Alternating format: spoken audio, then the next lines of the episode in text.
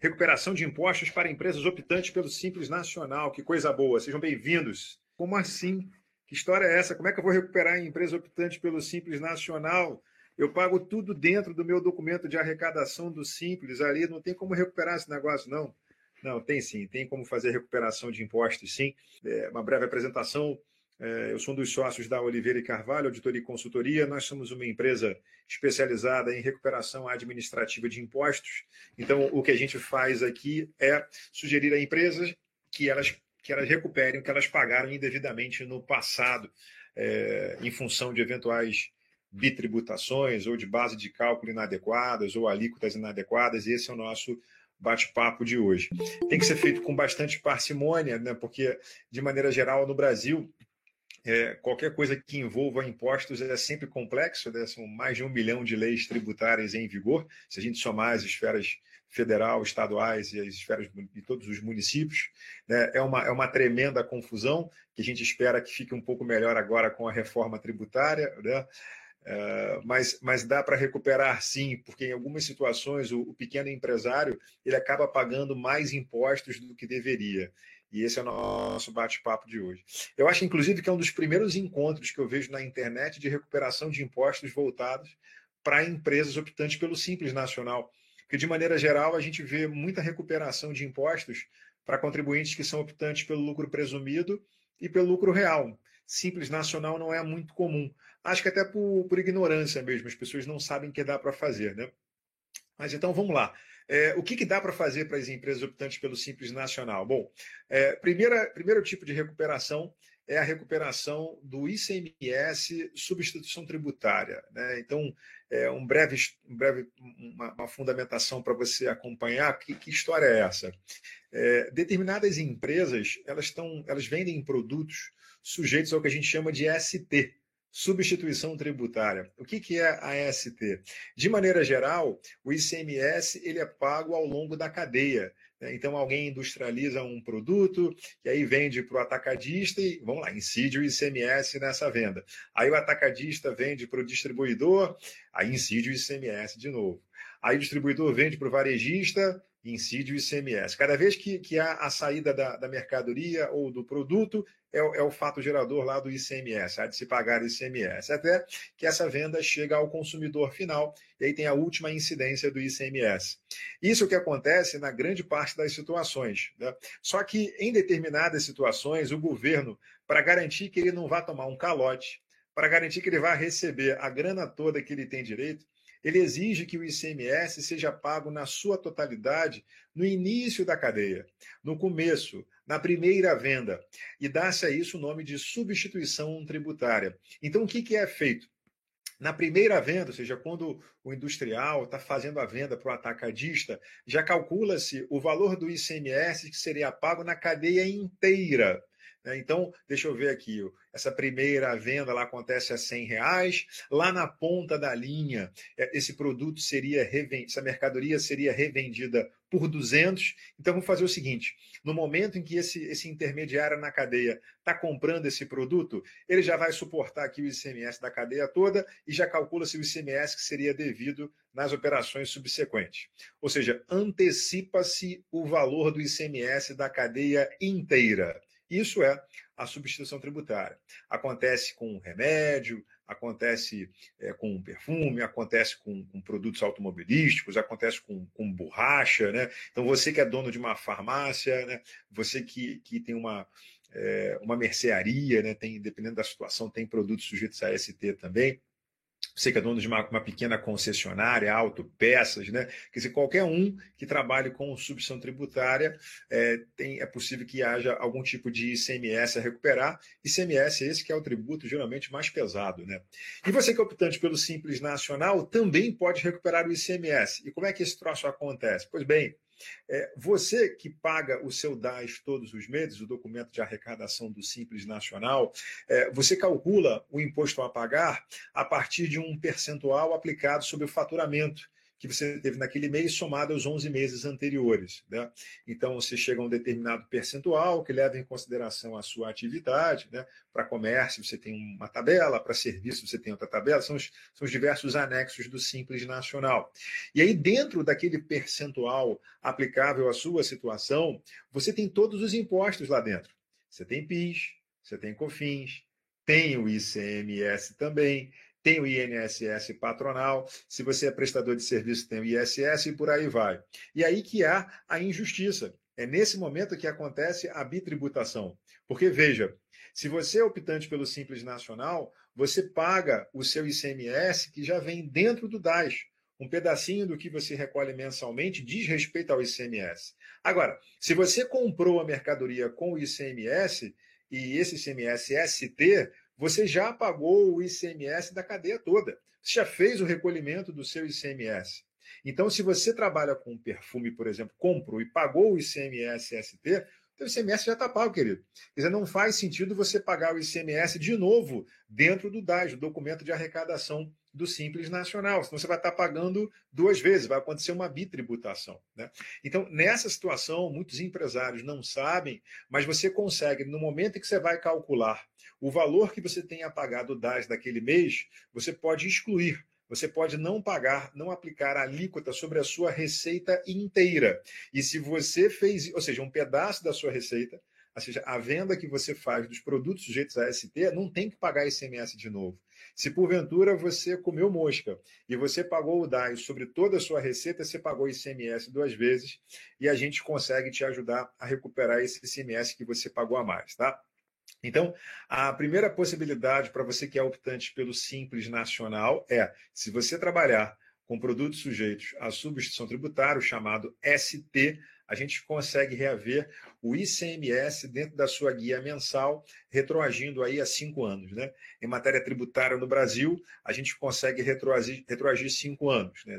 Tanto para sorrir quanto para chorar. Né? Quer dizer, o empresário consegue reaver os últimos cinco anos e a Receita Federal nos termos do Código Tributário Nacional, ela consegue cobrar o que foi pago a mais, que foi pago a menos, no caso, nos últimos cinco anos. Então, essa é a primeira possibilidade. E aí, querido, se você tiver alguma curiosidade, se essa for a sua situação, fica à vontade para você já ir colocando aqui as suas perguntinhas, suas curiosidades, e a gente já vai respondendo, tá bom? Segunda possibilidade de recuperação para as empresas optantes pelo Simples Nacional diz respeito àqueles produtos sujeitos ao que a gente chama de tributação monofásica. O que é a tributação monofásica?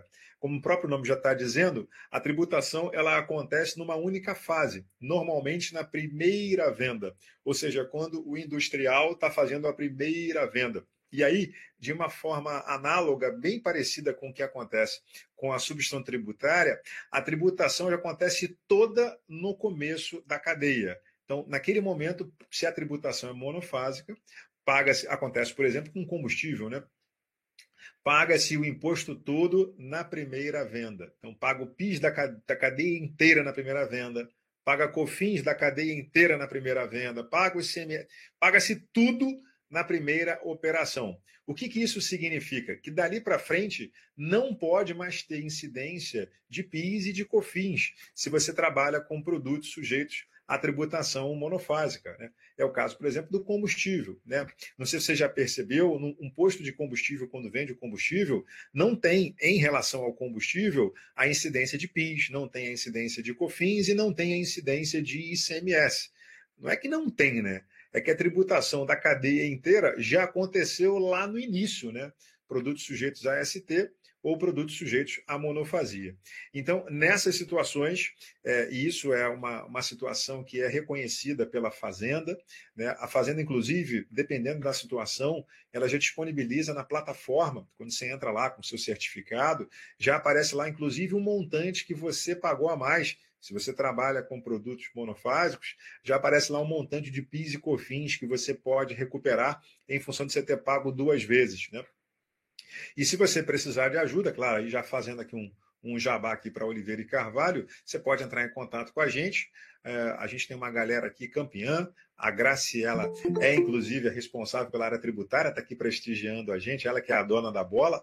Né? Então, a gente consegue te ajudar mostrando para você onde é que você identifica o que você pagou a mais. A gente tem, tem plataforma, se tiver que fazer a continha do que você pagou a mais nos últimos cinco anos, a gente coloca essa informação aí num relatório, o, o quantum e a fundamentação técnica e orienta você como é que você faz para recuperar essa grana. Né? Então existem formas. Ah, eu quero, eu quero recuperar isso via restituição. Tá bom, a gente vai te orientar. Ah, não, eu quero usar esse crédito de PIS e COFINS monofásico para eu abater dos impostos vincendos. Tá ótimo. Então vem para cá que a gente vai te ajudar a, a conciliar as obrigações acessórias que você encaminha para a fazenda, para você conseguir reaver essa grana que você pagou a mais, tá bom? Então, essa é a segunda possibilidade. Para quem está chegando agora, a gente já falou de duas possibilidades de recuperação de impostos para as empresas optantes pelo Simples Nacional. Quais sejam, primeiro, a recuperação para quem trabalha com produtos sujeitos à substituição tributária, chamada ST, e a segunda possibilidade de recuperação são as empresas que trabalham com produtos sujeitos à tributação monofásica. Né? A terceira possibilidade de recuperação de impostos para as empresas optantes pelo Simples Nacional é, são aquelas empresas que, em que pese estarem no Simples Nacional, elas pagam a contribuição previdenciária de forma separada. É o chamado anexo 4. Né? Então, que história é essa? Normalmente, quem está no Simples Nacional tem uma grande vantagem em relação à contribuição previdenciária. Você sabe, você sabe que o INSS sobre a folha é um negócio gigante, né? o, o chamado custo Brasil. Você tem 20% de encargo previdenciário, que é a parcela do INSS patronal. Aí você tem é, o RAT, que dependendo do, do o chamado risco de acidente do trabalho, pode ser leve, médio ou alto, você, tem, você paga um, um percentual de INSS em função disso, 1, 2 ou 3%. Esse RAT é ajustado pelo FAP, pelo fator acidentário de prevenção, que fica no range de 0,5% a 2%. E você ainda tem o chamado INSS terceiros, que é um outro percentual que você paga para chamadas outras entidades, SESI, Senai, Sebrae, INCRA, Salário Educação e por aí vai. Quando você soma essa brincadeira toda, você tem uma carga tributária, é claro que varia aí de empresa para empresa, mas é alguma coisa ali de quase 30% ao mês. Então, muitos planejamentos tributários levam em consideração a, a utilização da, da opção tributária simples nacional é, exatamente para poder ter uma, uma incidência menor de contribuição previdenciária. Por que isso? Porque, em se tratando do, do, Simples Nacional, a contribuição previdenciária, o INSS, já está dentro da alíquota do Simples Nacional. Né? É, o Simples, exatamente o, por que o nome Simples? Né? Porque todos os tributos são pagos de maneira simplificada, não individualizada. Então, quando você recolhe mensalmente o seu DAS, lá dentro já tem tudo: PIS, COFINS, CMS, por aí vai, inclusive a contribuição previdenciária. Só que e aí que está a oportunidade. Dependendo da atividade da empresa, você paga a contribuição previdenciária por fora. Ou seja, dependendo da sua atividade, você é enquadrado num anexo do Simples Nacional em que o pedaço do INSS não está junto do Simples Nacional. Você paga a contribuição previdenciária como se fosse uma empresa optante pelo lucro presumido, ou como se fosse uma empresa optante pelo lucro real. E aí, nesse momento, existe oportunidade para você. Qual é a oportunidade? É porque já existem decisões transitadas em julgado dizendo que essa contribuição previdenciária patronal não incide, por exemplo, sobre o aviso prévio indenizado. Não incide, por exemplo, sobre o auxílio-doença, né, o colaborador, quando se afasta por motivo de doença, os primeiros 15 dias do afastamento, o INSS desse período é de responsabilidade da empresa. E a gente já tem decisão no STJ e não é uma decisão individualizada, é uma decisão que vale para todo mundo. A gente chama isso de recurso repetitivo, né? É mais ou menos uma súmula vinculante. Não é uma súmula vinculante, porque tecnicamente tem, tem diferença, mas é, é, uma jurisprudência firme, né? lá nos termos do 543 do CPC. Ou seja, o STJ, ao julgar o tema, ele viu que ele tinha tanta, tanto processo tratando daquele mesmo tema, que ele falou assim: olha, eu vou eleger um desses processos, chamar de processo paradigma, e o que eu julgar para esse processo fica automaticamente replicado para todos os processos que tratam do mesmo tema. Esse é um julgamento em recurso repetitivo. Então, o STJ já julgou, e o STJ é quem dá a palavra final nessa matéria. Né? No nosso sistema jurídico, você tem decisões finais do STF e tem decisões finais do STJ. Quando a matéria é constitucional, está expressamente prevista na Constituição, quem dá a palavra final é o STF. Quando a matéria não está prevista na Constituição, quem dá a palavra final é o STJ. Então, em relação a esses dois eventos da folha de pagamento, tanto o aviso prévio indenizado quanto o auxílio doença, esses dois caras, a gente já tem essa jurisprudência firme, decisão transitada em julgado, no STJ em recurso repetitivo, de forma que as empresas não precisam pagar a contribuição previdenciária sobre esses dois caras. E normalmente as empresas recolhem a contribuição previdenciária sobre a folha de pagamento inteira. Então, comeu mosca. E aí, qual é o nosso trabalho?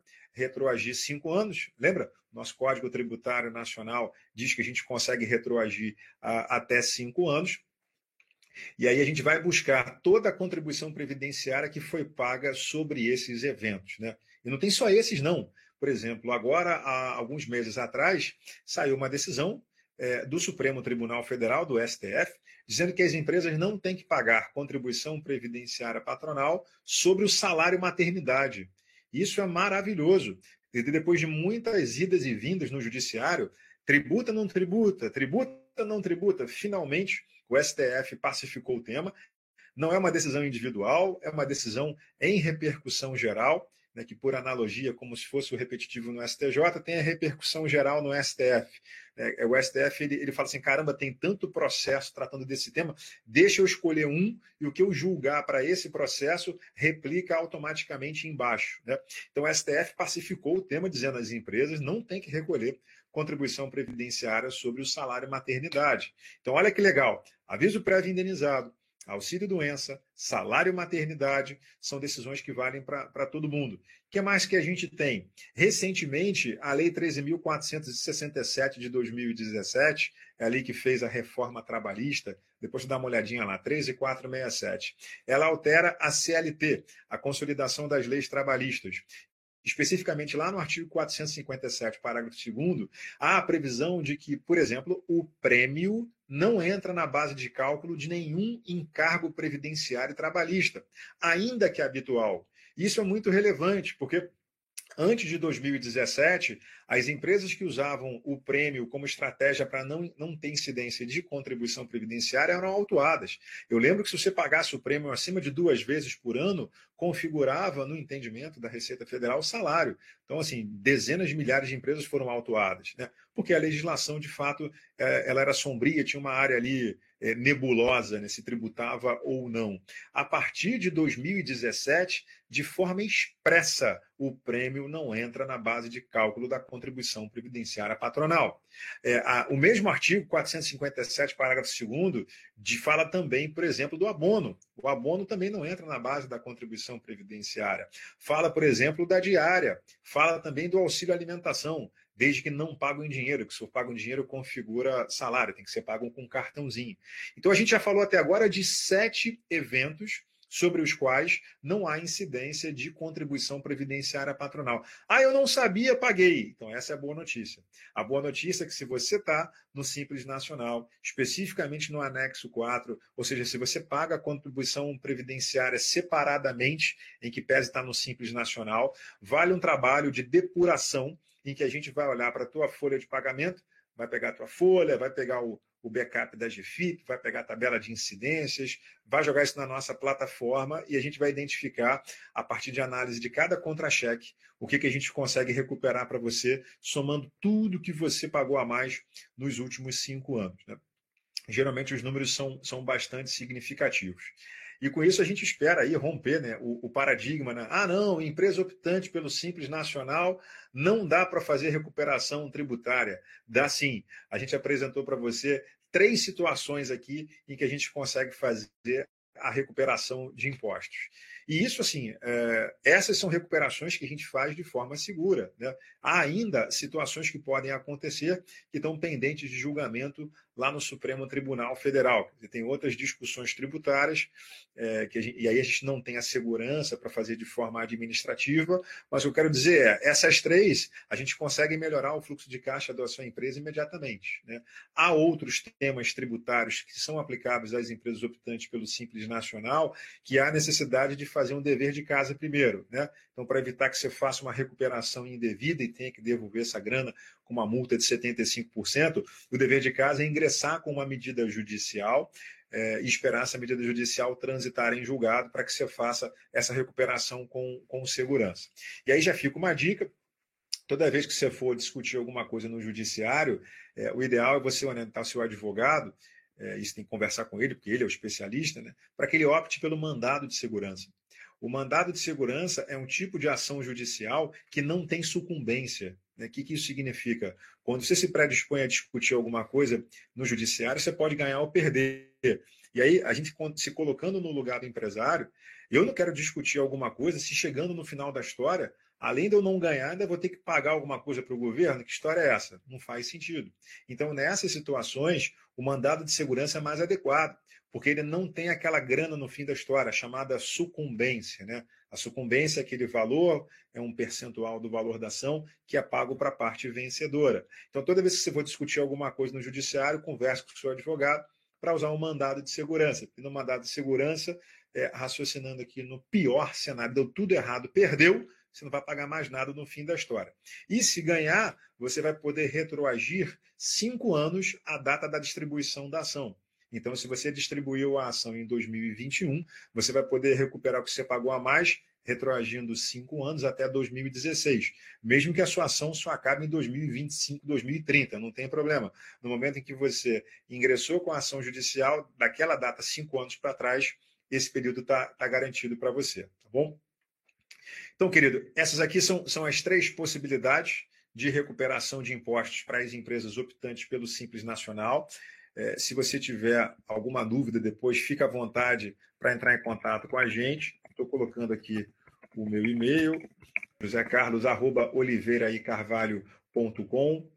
Aí você fica à vontade para você colocar suas dúvidas lá, a gente manda para a área técnica e volta a falar. O compromisso aqui na Oliveira e Carvalho é trazer conteúdo relevante para você. Quer dizer, o que, que tem de mais moderno é, em termos de jurisprudência, quais são as oportunidades, porque a gente sabe que o empresário está tão focado ali no dia a dia, né, apagando incêndio, é, se relacionando com o cliente, negociando com o fornecedor, é, pensando em estratégia, lidando com os desafios da pandemia e a gente se sente aqui na obrigação de compartilhar é, esse conteúdo tributário, que é a nosso, nossa praia, nosso ramo de atuação com você, tá bom? Então, se você tiver interesse depois em acessar é, o, que a gente, o que a gente já disponibilizou, manda um e-mail ou vá direto lá no nosso site, que é www.oliveiraicarvalho.com Oliveira e Carvalho, esse é a letra E.com. Lá você vai ter acesso ao que, que a gente faz e você pode acessar também o nosso Instagram, onde estão as lives, é a Oliveira e Carvalho, tá bom? Muito obrigado por ter prestigiado a gente. Desejo a você uma ótima semana, que Deus te abençoe, ilumine o seu caminho, que você seja muito feliz, tá bom? Obrigado. Um abraço. Até breve.